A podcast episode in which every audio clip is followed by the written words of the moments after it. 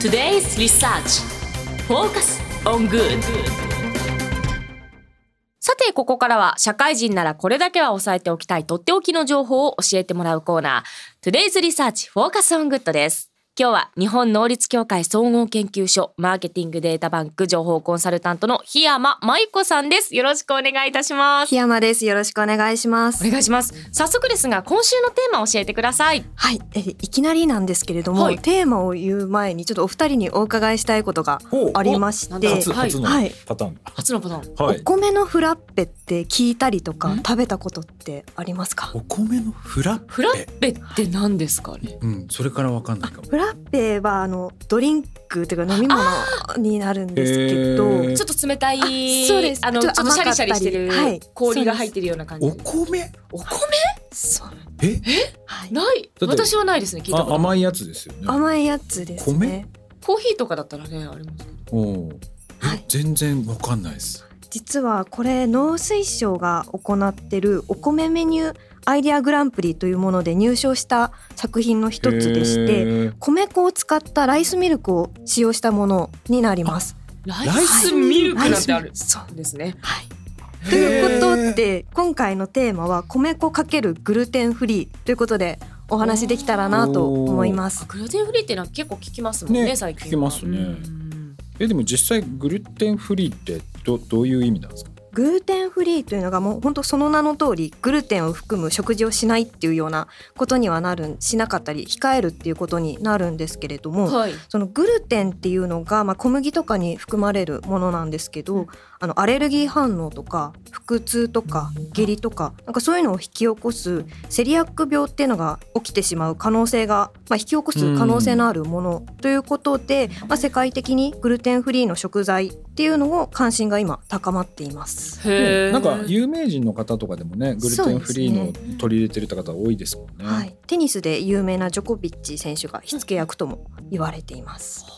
そうなんだそれでこの先ほどの米粉かける、はい、まあ、グルテンフリーということでこれ今ななんで米粉なんですか？米粉なんで米粉っていうところなんですけれども、はい、今日本では米の消費拡大っていうところに力を入れておりまして、まあ、その中の一つに米粉というのがあります。でその米粉っていうものに着目したきっかけの一つが、まあ、グルテンフリーっていうところもありますし実はそういった健康意識の部分以外にも今あの小麦価格ですとかそういう需要のそういうところの影響だったりっていうことでまあ代替する動きだったりあとはコロナ制限の緩和で今インバウンド需要ですね外国人の方がいっぱい日本にいらっしゃってて、まあ、そういう方に向けた、まあ、グルテンフリーメニューっていうようなところでも今米粉っていうのが結構注目されているようです。ちなみに石井さんは米粉を使った食品とか食材とかなんか食べたことある、ドーナツとか。そうい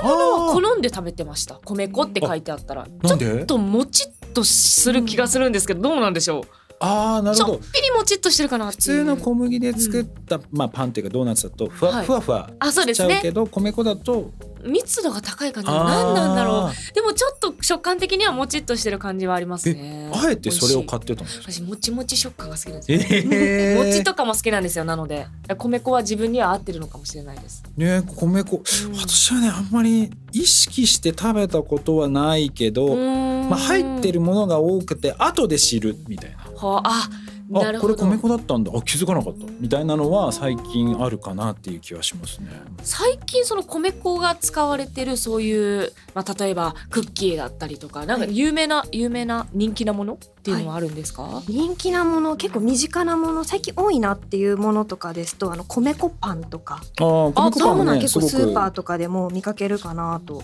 思います。あとはこうグルテンフリー、まあ、ということで米粉スナックっていうことであの岩塚製菓さんの方でふわっとっていうような製品を出してたりですとか、はい、結構身近にあとビーフンとかも。ビーフン？はい。えっていうかこんなに出てるんですか？米粉を使ったパンとか商品とかって。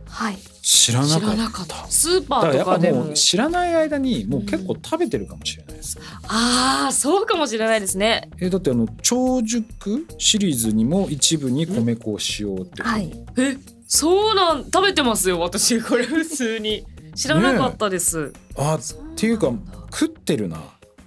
結構。パンが多いんですかね結構。そうですね。パン系とかで、今までとかですと、あのお団子とかああいう上新粉とか白玉粉は米粉だったんですけれど、はい、あれも実は米粉でして。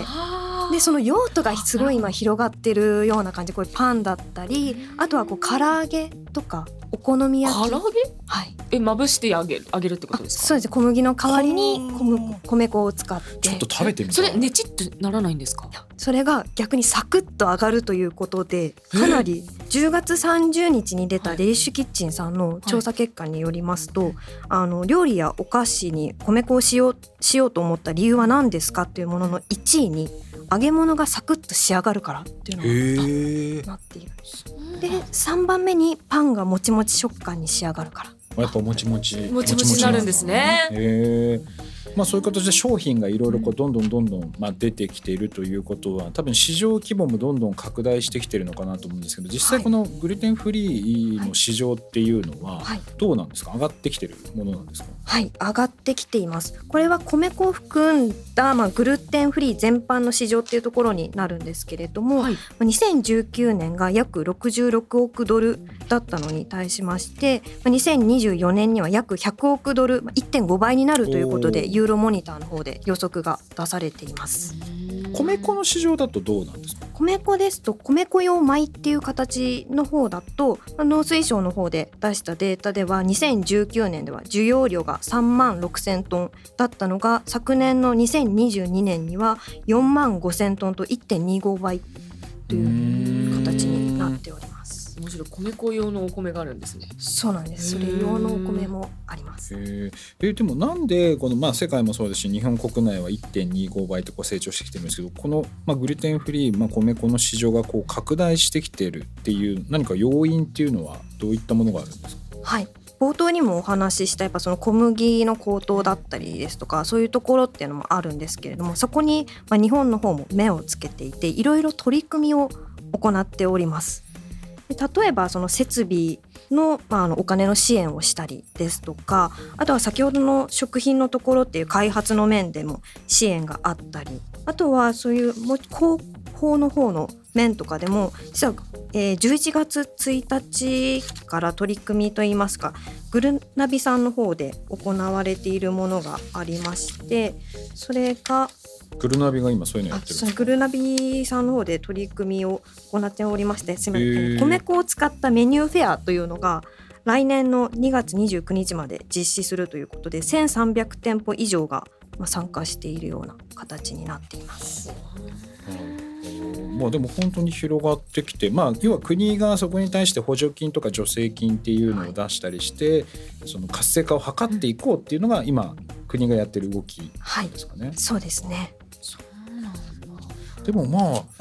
確かにその米の消費をこう推進していくっていうのは日本のそのまあ生産者を守っていくっていう部分でも非常にこう重要ですしあとやっぱり小麦先ほどね高騰化っていうところありましたけどこれからやっぱり小麦はねさらに高騰化してくる可能性が若干あるんですよ。でまあこれからちょっと今世界情勢もね非常に不安定で、まあ、ウクライナの問題であのインドがね、はい。小麦の輸出を停止したんですよあありましたねそれがね結構大きくてもそうですしウクライナもですね、えー、そのもう輸出ができなくなるとかいろんな事態があったりとかやっぱり不安定なので国内にあるものを代替化していくっていうのはやっぱり自然の流れなのかなと。でもあの日本だけではなくこれ海外でもそのグルテンフリーのこの市場が伸びてきてるっていうのはなんか他にも何か理由があるんですかね？